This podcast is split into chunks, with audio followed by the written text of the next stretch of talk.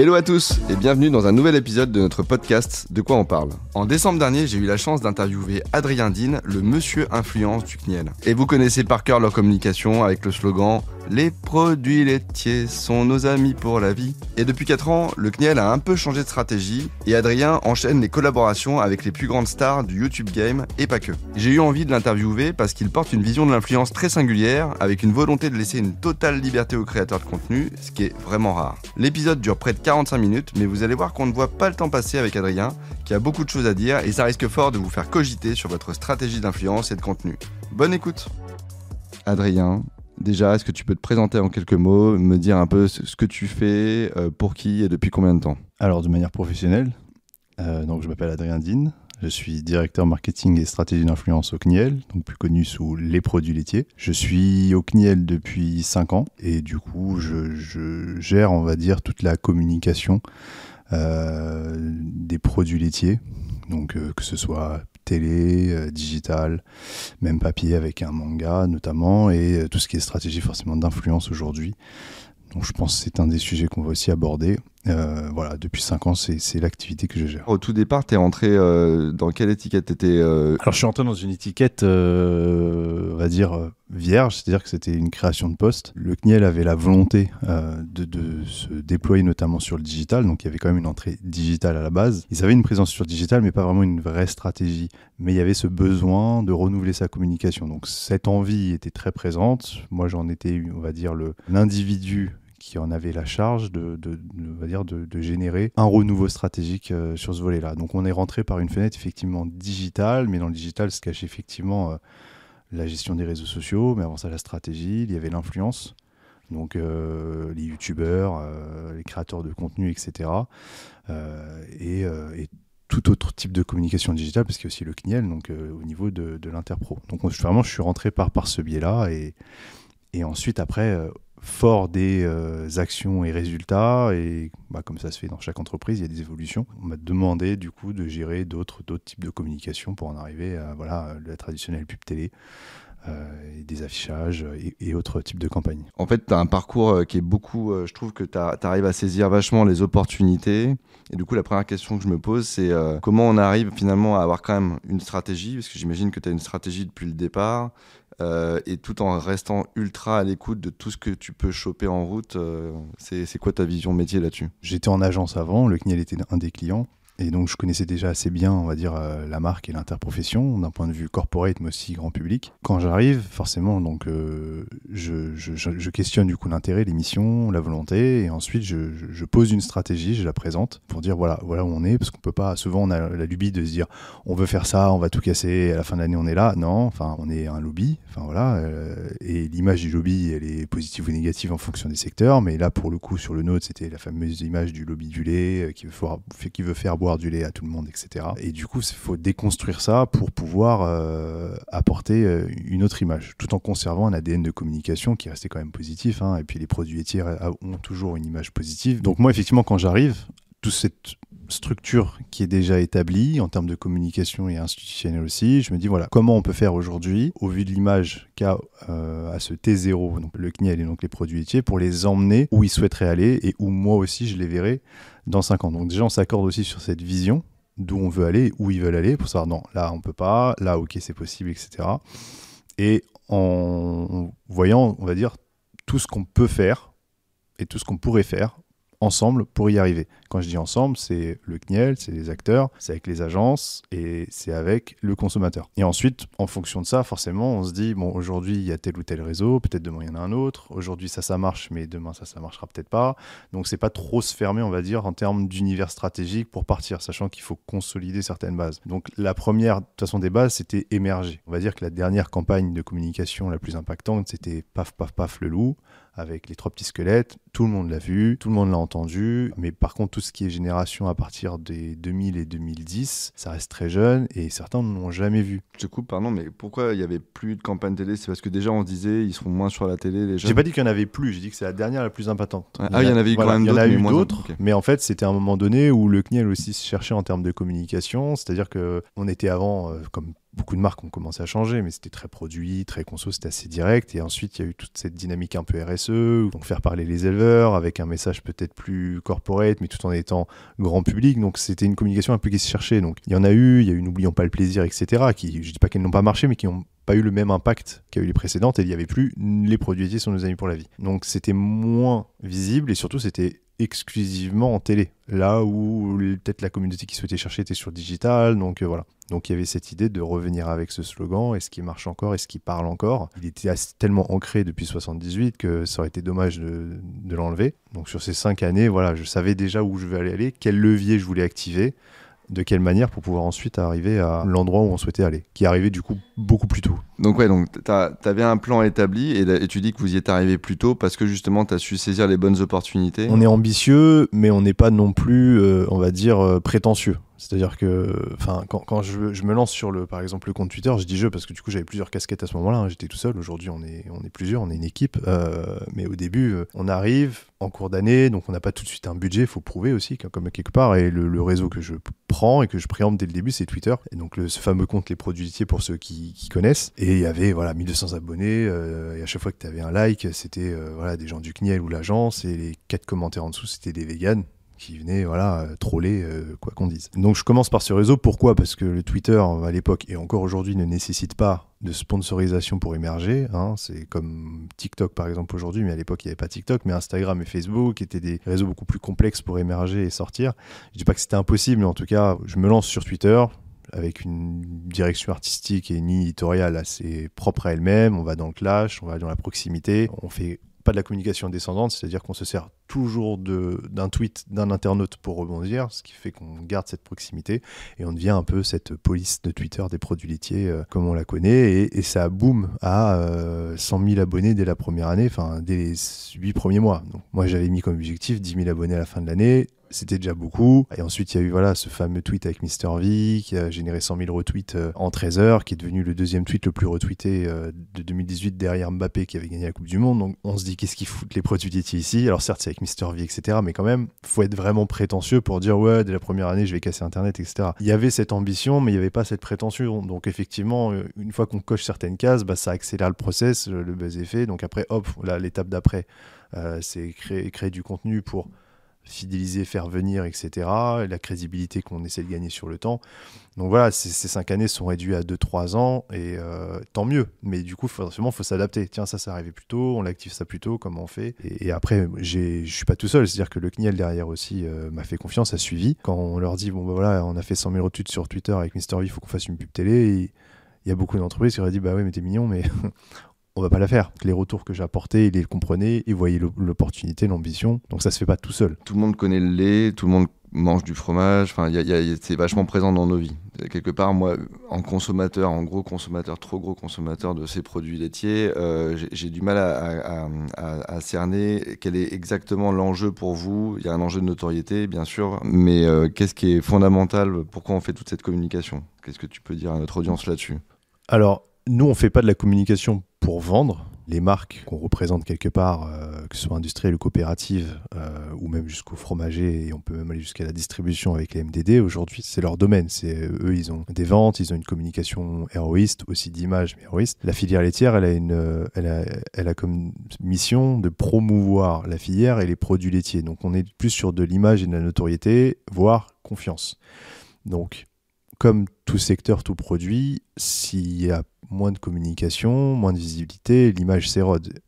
Et même en communiquant, si on n'a pas forcément la bonne communication et qu'on n'est pas en phase avec la société et les consommateurs, l'image et la notoriété ou la confiance, aussi, euh, voilà, ça s'affaiblit. Donc en fait, ça demande une veille et une écoute constante, on va dire, de, la sphère sociétale et de ce qui se fait pour pouvoir y répondre. Et la communication seule sert à rien si derrière euh, ça suit pas. On, parle euh, effectivement des, actions qu'on a menées au niveau de la communication, mais derrière il y a une démarche de responsabilité sociétale qui a été mise en place, qui s'appelle France Terre de qui a fait aussi suite aux États généraux de l'alimentation. Et c'est cette démarche aussi qui a permis la crédibilité en fait, de nos communications. On a celle qui est grand public, un peu décalée, mais qui repose aussi sur euh, des engagements derrière qui suivent et qui sont solides. Donc si derrière, en fait, on n'avait pas ça et, qu'on continuait, je sais pas moi, à, produire comme avant, même si c'était bien et en phase, mais qu'on ne montrait pas qu'on était en, phase avec... Euh, le consommateur, les ONG, etc.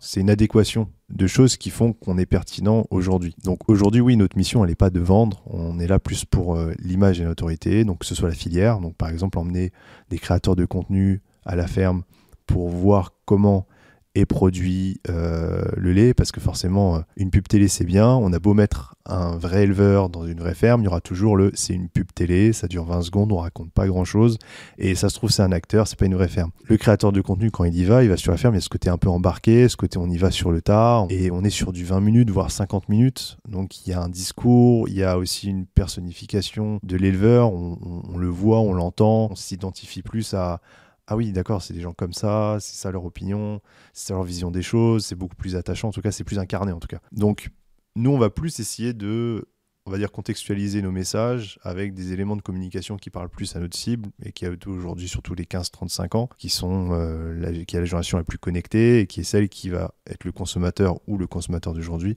mais en tout cas celui de demain, et qui est plus, on va dire, beaucoup plus touché par tous ces éléments de contexte euh, sociétal. Donc oui, aujourd'hui, nous, notre volonté, elle est certes de communiquer avec des, campagnes à forte notoriété, on va dire comme avant, mais on va peut-être plus par rapport à avant, essayer de communiquer sur des outils mass média, sur les sujets de transparence de la filière laitière. On a peut avoir Mister V d'un côté, et à côté un Jamy, ils vont pas forcément avoir la même résonance, la même amplitude, mais on va dire l'équilibre des deux permet d'avoir quelque chose qui n'est pas bullshit. Quand tu es arrivé en 2018, c'est dans un contexte euh, peut-être de crise de l'image que j'imagine qui avait été mesuré. Euh, il y avait eu des enquêtes un peu. Oui, oui, oui. Alors bien sûr, toutes les, toutes les actions de communication qu'on fait euh, sortent pas d'un chapeau. Enfin, les idées de dire tiens, on va faire ça, ça part toujours d'études. Au CNIEL, on a la spécificité d'avoir un pôle prospective. Donc ils vont avoir des études conso, des études d'élevage, des études sociétales hein, très larges.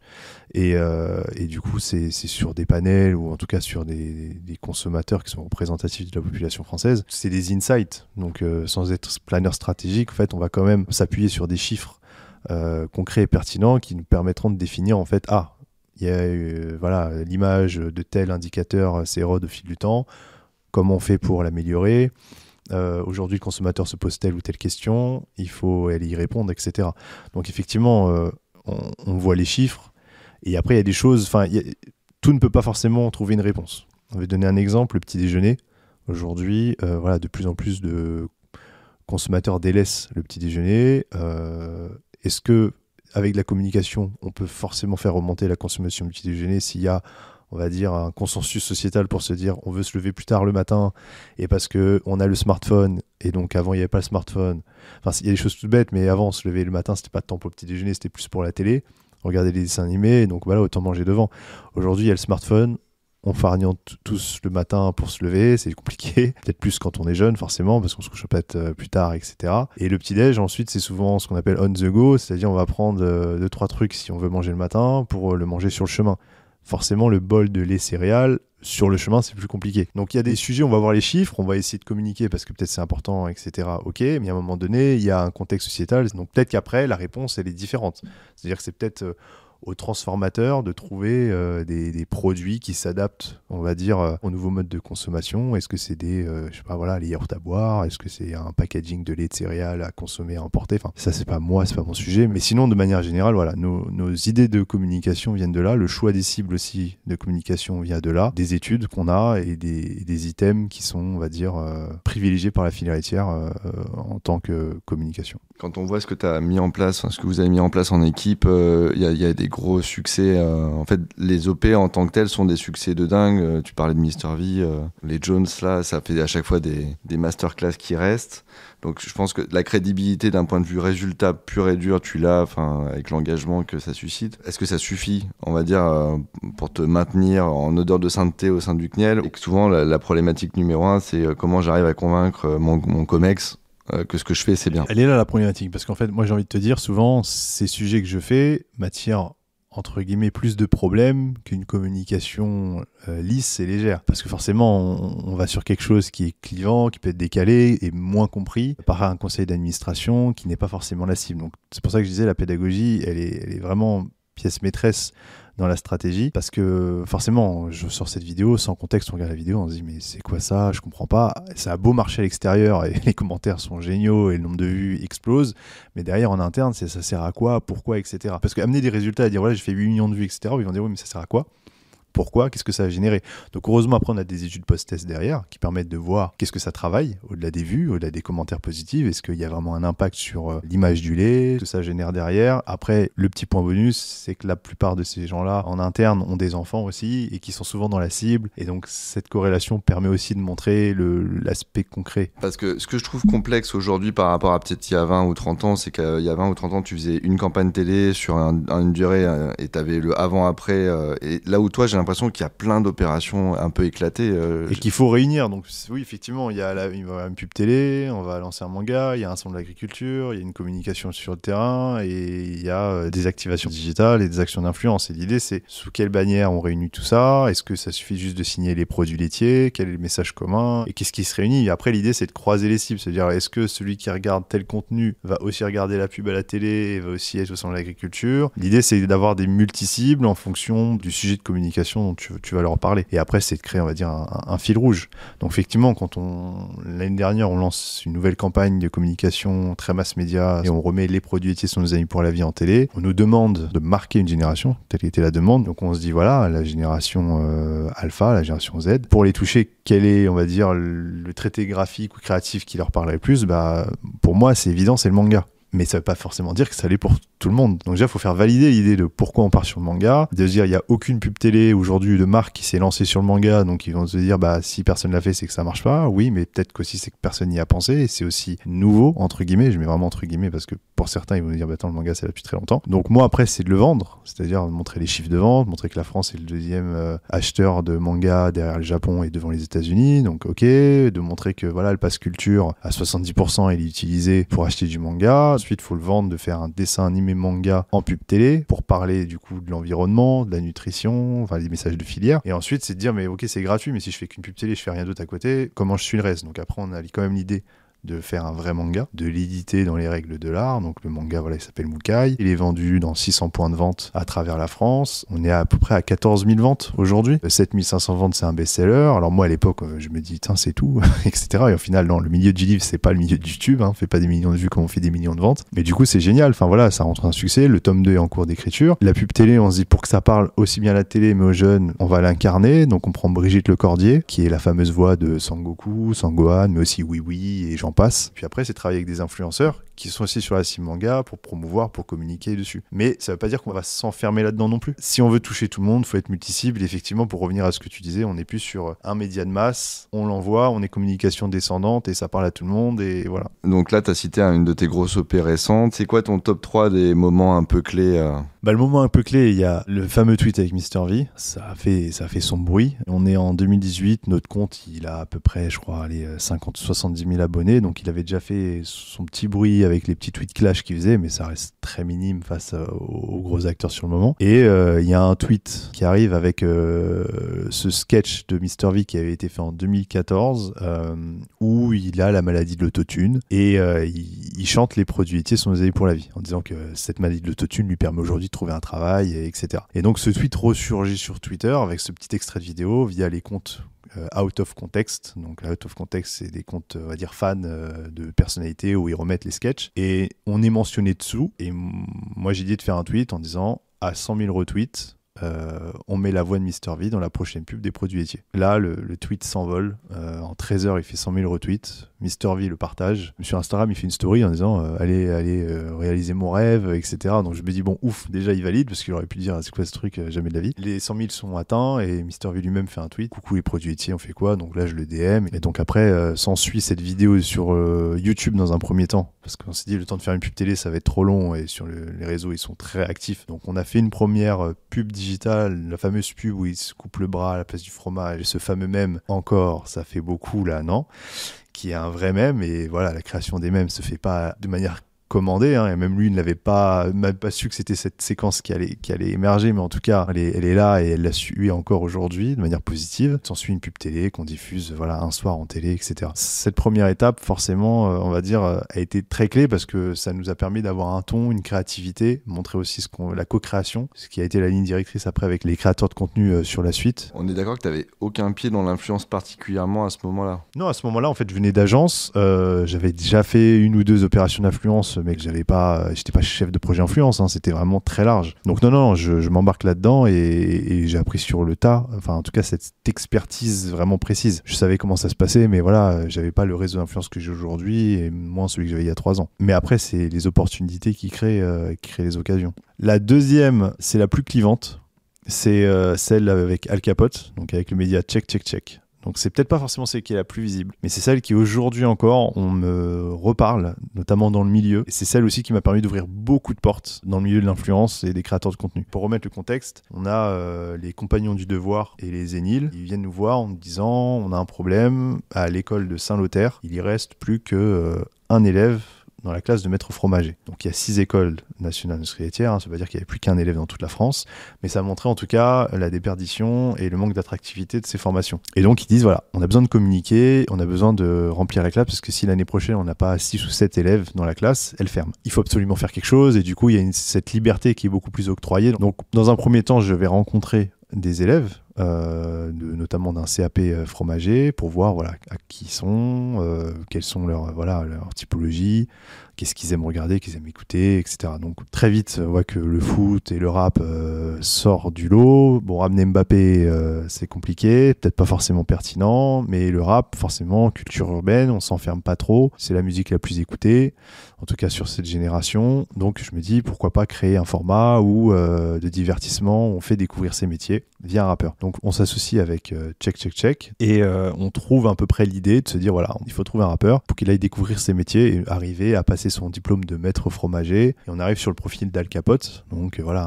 un, rappeur qui est là depuis très longtemps. Le choix du rappeur était assez complexe. Il faut quelqu'un qui ait l'aisance pour présenter un format. Al Capote est un peu le Serge Gainsbourg, on va dire, euh, des rappeurs. Et il a une affection pour le fromage aussi très forte. Et donc on l'emmène et ça suit seul. Et ces vidéos, pour certains, on dit qu'on cassait Internet. Euh, c'est vraiment, euh, notamment dans, cette sphère-là, en tout cas, au CNIEL, ça a fait beaucoup parler. Forcément, je comprends pas, c'est vulgaire, mais c'est ça notre image, etc. Donc forcément, ça demande beaucoup de pédagogie pour rassurer, pour expliquer. J'en dis, mais c'est comme à la télé, vous avez par exemple Les Anges de la télé-réalité, ça passe pas sur TF1 à 20h, ça passe sur Énergie 12. Donc en fait, il y a une chaîne de télé pour son public, il y a des émissions pour chaque public, il y a Arte, enfin voilà, il y a TF1, il y a Énergie 12, il y a C8. Et sur YouTube, c'est expliqué, c'est la même chose. Ce qui se passe sur YouTube, tout le monde ne le voit pas. Les gens vont voir ce qui leur ressemble, ce qui leur parle. Et puis on est partenaire avec euh, Check Check Check, donc on n'est pas non plus l'émetteur direct. Et ça demande plein de choses et derrière c'est expliqué que pour la cible, si on veut vraiment leur parler et, émerger, euh, c'est pas avec une vidéo lisse où on dit bonjour, bienvenue à Lénil, on va vous montrer. Enfin voilà, ça ne parlera pas, ça sortira pas, les gens ne regarderont pas. Et surtout, ce qui a beaucoup plus, c'est les résultats derrière. C'est-à-dire que un dans les commentaires, ouais trop bien, je découvre, j'aurais jamais regardé une vidéo sur le fromage euh, sans ça. Force à l'agriculteur, comment il fait pour tenir toute une journée avec un cabot en fait, si vous regardez les commentaires, notamment celle euh, à la ferme, les premiers commentaires, c'est vraiment directement en faveur de l'agriculteur. Donc on voit tout de suite que les gens comprennent, captent, on va dire, l'idée du contenu. Et euh, surtout que la finalité, c'est qu'il y a eu 200 euh, candidatures pour la formation, parce qu'en parallèle, on avait créé des contenus, on faisait des portraits d'étudiants de ces écoles et, après de jouer. Si vous, comme vous, comme Al Capote voulait être maître fromager, euh, voilà où s'inscrire, etc. Derrière, ça a pu montrer aussi en interne que ces contenus qui ont l'air très décalés, euh, parfois, voilà, qu'ils auraient forcément, peut-être pour certains, jamais diffusés, au final marchent marche dans le sens pas forcément juste faire des vues pour faire des vues, mais permettre de recruter, permettre d'attirer en tout cas un public qu'on n'aurait pas pu toucher autrement. Derrière, moi, j'ai eu Loris l'été qui a suivi, qui m'a contacté, donc Loris Giuliano, au moment où il sortait de chez Golden News, parce qu'il a vu ses contenus avec Mister V et El Capote. Et, c'est comme ça qu'on est parti après sur un Tour de France euh, avec lui. Et, Loris, pour la petite histoire, il se lançait en solo à ce moment-là. C'est-à-dire qu'il n'avait pas de vidéo sur sa chaîne, enfin, il avait à peine 100 000 abonnés. Il, a lancé son Tour de France quand il atteignait les 100 000 abonnés. Et après, il a explosé, on a explosé avec lui. Alors après, le troisième, je mettrais le manga parce que, enfin, il y, a un côté professionnel, personnel qui me parle beaucoup. Enfin, moi, j'ai grandi grandi comme beaucoup avec Club Dorothée, avec tout ce qu'on appelait pas des mangas à l'époque, hein, des dessins animés japonais, mais en tout cas, on lisait Dragon Ball, voilà. Il y avait un peu ce rêve de gosse, et autant je suis le premier à dire dans la communication et le marketing, on fait pas ce qu'on aime, mais on fait ce que la communauté ou la cible qu'on souhaite toucher aime, mais quand les deux se rassemblent, c'est génial. Avec un challenge assez fort parce que forcément, fallait prouver. Là, sur celui-là aussi, en interne, fallait aussi prouver. Autant j'étais suivi, mais autant ça faisait aussi beaucoup parler et il y avait beaucoup d'attentes. Mais derrière, tout le monde a été content. C'est le principal, aussi bien les consommateurs qui ont très bien reçu la campagne, euh, que ce soit en télé ou le manga, ou en interne où les chiffres ont, rassuré tout le monde et on a eu des félicitations. Donc ça aussi, ça fait plaisir. Alors si on récapitule, je trouve qu'il y a quand même pas mal d'éléments pour réussir dans ton métier. Il faut déjà une direction qui te suit à 200%. Ah oui, ça c'est primordial, oui. Et ça, c'est pas forcément, j'imagine, le cas tout le temps. Est-ce que tu penses que là-dessus, peut-être ton secteur euh, aide, enfin, que tu sois pas justement là à vendre un produit, est-ce que tu penses que tu pourrais faire ça chez certaines marques? On va dire forcément plus l'entreprise est grosse et plus la marque est de renom, euh, comme Nike ou autre, etc., plus il va y avoir des, communications euh, aussi d'image et notoriété. Il n'y a pas que de la communication de, de vente directe. Et, quand on voit des communications même de, si je prends par exemple Intermarché, qui avait voilà euh, assez surpris le monde de la communication avec sa pub longue euh, à, une heure où tout le monde parlait de snack content, de contenu short, où le temps d'attention est faible, arrive avec euh, cette pub faite par Romance. Faut avoir la direction qui suit. On parle d'une histoire, d'un storytelling. On va sur l'ordre de l'émotion, certes, mais on n'est pas sur de la pub pour vendre. Donc en fait, je veux dire que voilà, il y a beaucoup d'exemples aujourd'hui qui montrent que même en étant une entreprise héroïste, on va dire sur le, sur le papier, euh, que la communication aujourd'hui euh, n'est pas forcément dans ce but-là. Le deuxième axe que je trouve dans ce que tu racontes, euh, ce qui me surprend euh, positivement, c'est le fait de te raccrocher au terrain. Par exemple, euh, sur la problématique de des écoles qui étaient un peu vides, tu aurais pu t'enfermer dans ton bureau, essayer de construire une stratégie. Non, toi, tu vas sur le terrain. Soit j'ai des études et des chiffres qui me permettent de voilà d'avoir une compréhension, parce que forcément, j'ai pas allé au supermarché. Bonjour, monsieur, madame, vous achetez quoi comme produit, etc. Il y a, y a, des, y a des organismes et des instituts de sondage et d'études qui sont voilà, très là pour la masse, mais quand on arrive sur quelque chose où on est dans l'urgence, etc., et qu'on n'a pas forcément le temps et le budget pour aller faire les études, il y a des écoles dans Paris, donc c'est à facilité, je demande à les voir et je les rencontre et je parle avec eux et ça me permet d'avoir, ok, c'est de manière empirique, mais ça permet de voir à peu près, de se dire, OK, les étudiants dans ces formations ne sont pas tant différents que ça qu'un CAP électrotechnique ou autre chose. La jeunesse, on va dire, a des codes euh, propres à eux en fonction de la génération. Mais effectivement, j'ai ce besoin de partir de quelque chose d'assez concret et tangible, ce qui permet aussi derrière de le faire valider et pas dire, ah bah j'ai une idée sortie du chapeau, euh, je pense qu'on va faire ça, ça va marcher. On va dire pourquoi, d'où tu sors ça. Et...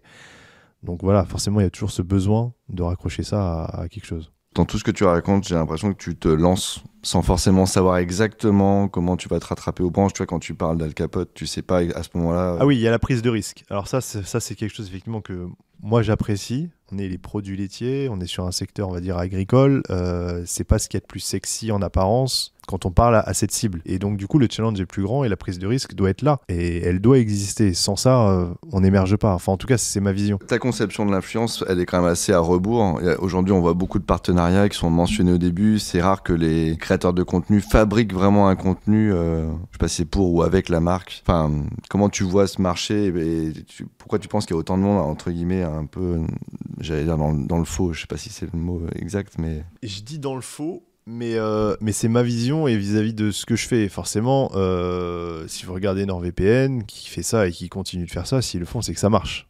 Enfin, il y a un moment donné, c'est comme une pub télé, c'est moins mon fort, mais Carglass répare Carglass en place, on l'a tous en tête. C'est pas les pubs qu'on préfère, mais elles sont là et on les a. Et je pense que s'ils continuent de le faire, c'est que ça marche. Sur l'influence, moi j'ai une vision de co-création dans le sens où je comprends pas quand la vidéo n'a aucun rapport avec le partenariat. Dans ces cas-là, autant faire un pré-roll imposé euh, dès le début sur une chaîne euh, précise de 5 secondes dans Skippable. Parce que souvent, quand le youtubeur va dire euh, Ah, avance la vidéo, juste cette vidéo est en partenariat avec, bon bah voilà, on, clique deux fois, ça fait 30 secondes, on skip et on passe à autre chose. Il doit avoir un taux de rétention qui doit être suffisamment bon pour que ça marche, mais je trouve que ça apporte pas une image positive tant au créateur qu'au contenu. Mais ça reste mon opinion et s'il y en a plein qui le font, c'est qu'ils y trouvent leur compte. Moi, ma vision, elle est plus d'avoir de la co-création de contenu et de se dire que si le créateur de contenu vient me voir juste pour avoir un financement, que ce soit moi ou un autre, qu'est-ce que ça va changer? Si le créateur du contenu vient me voir parce qu'effectivement, il aime bien l'ADN qu'on a, il trouve une adéquation avec notre produit, euh, oui, là, il y a un intérêt. Et après, on va essayer de le creuser. Et si moi, je vais voir quelqu'un, c'est parce que je trouve que, voilà, c'est le créateur de contenu qui parle le mieux à la cible pour le message que je veux faire passer ou l'idée que j'ai.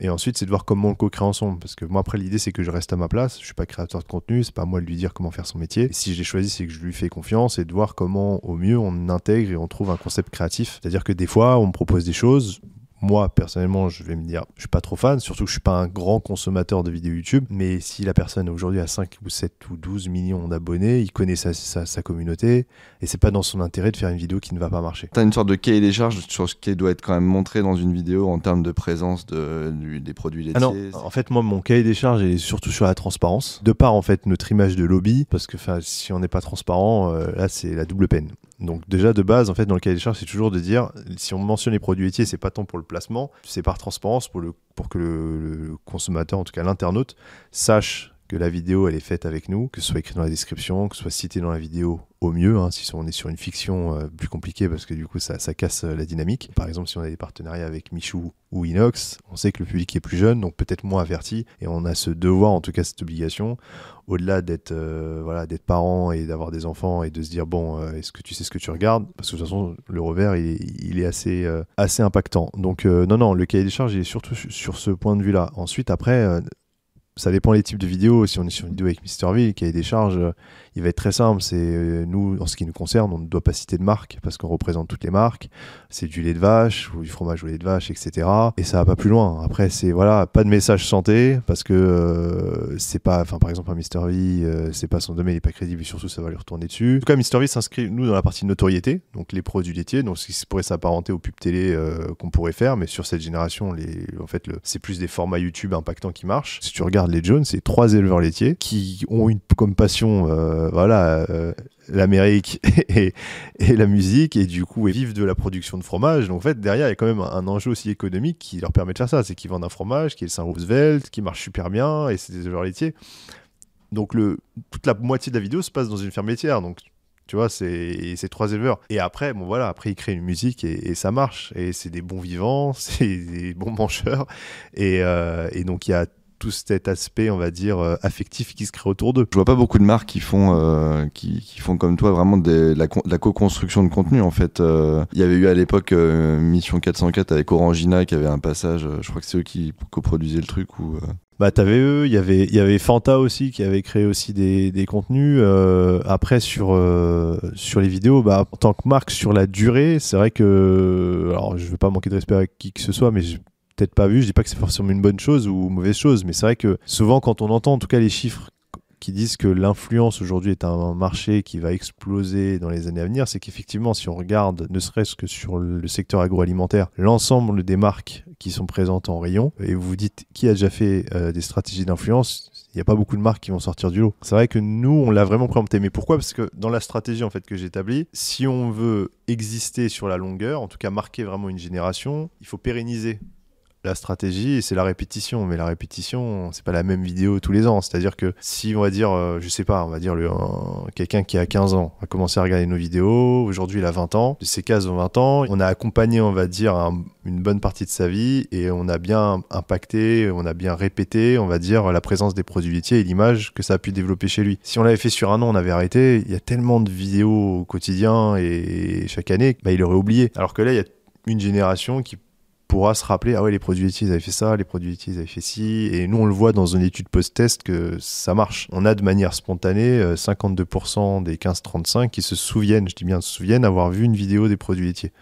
Donc c'est en fin d'année, on fait un post-test et on demande aux gens, est-ce que vous avez vu une vidéo des produits laitiers? On leur montre pas on leur dit pas euh, la vidéo de, des Jones, est-ce que vous avez vu euh, Loris euh, à la ferme? Non. Et 52% de manière spontanée citent une vidéo. Ce qui est énorme. C'est-à-dire un jeune sur deux aujourd'hui, de manière spontanée, va dire ouais, ouais je me souviens, j'ai vu ça là, etc. Et le chiffre, il augmente encore plus en fonction des tranches d'âge. Et si on leur montre la vidéo, alors là, on monte à 80, 85, parce que forcément, c'est plus facile. Enfin, les chiffres, on leur fait ce qu'on veut, comme on dit. Et si je lui montre la vidéo des Jones, ils disent que tu l'as vu, bon, voilà, ça, explose forcément. L'idée, c'est que pour que ça marche, c'est sur la durée. J'ai l'impression comme ça que du coup, tu as un profil quand même assez créatif, même si es stratège aussi. J'ai l'impression que vous parlez un peu le même langage avec les créateurs et que ça a peut-être pu t'aider. Oui, j'ai plus ce côté caméléon. Ça veut dire que je forcément, moi je le redis encore une fois, je regarde pas YouTube tous les jours. Enfin, je m'y oblige par le métier. Je suis pas quelqu'un qui est présent sur les réseaux sociaux. Euh, de base de nature. C'est le métier qui m'y amène. Peut-être ça aussi qui me donne ce recul. Mais effectivement, j'ai ce côté caméléon à m'adapter à chaque situation ou chaque cible. Dans le métier, en tout cas surtout au CNIEL, ce que j'apprécie, c'est que dans une journée, on peut très bien parler à un producteur de lait,